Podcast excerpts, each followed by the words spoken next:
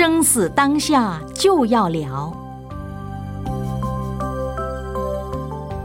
请问法师，如何了生脱死？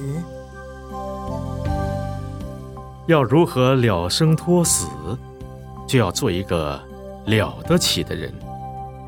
如果你要做个了不起、了不得、不得了的人，那你就不能了脱生死，因为大家都不知道要怎样才能了得起。很多人认为要死了以后才了生脱死，其实活着的时候。你就要知道如何了生脱死。假使有一个没有了生脱死的人，被人骂了，他袖子卷起来就要跟人打架拼命，那就不可能了生脱死。假使一个有修行的人，当有人骂他，他就会想：你骂我，也许是我不对吧？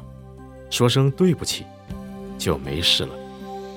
假使说了对不起，那个人还要骂，他就想，可能他今天身体不舒服，碰到很多不如意的事吧。假使这么想，那个人还不了解，还要骂的话，他又想，你这孩子不懂事也就算了。像这样就能了生脱死，这是一个譬喻。了解佛法的人举一反三。就要在生活中学习做个人人欢喜的人。当知佛法实在奥妙无穷。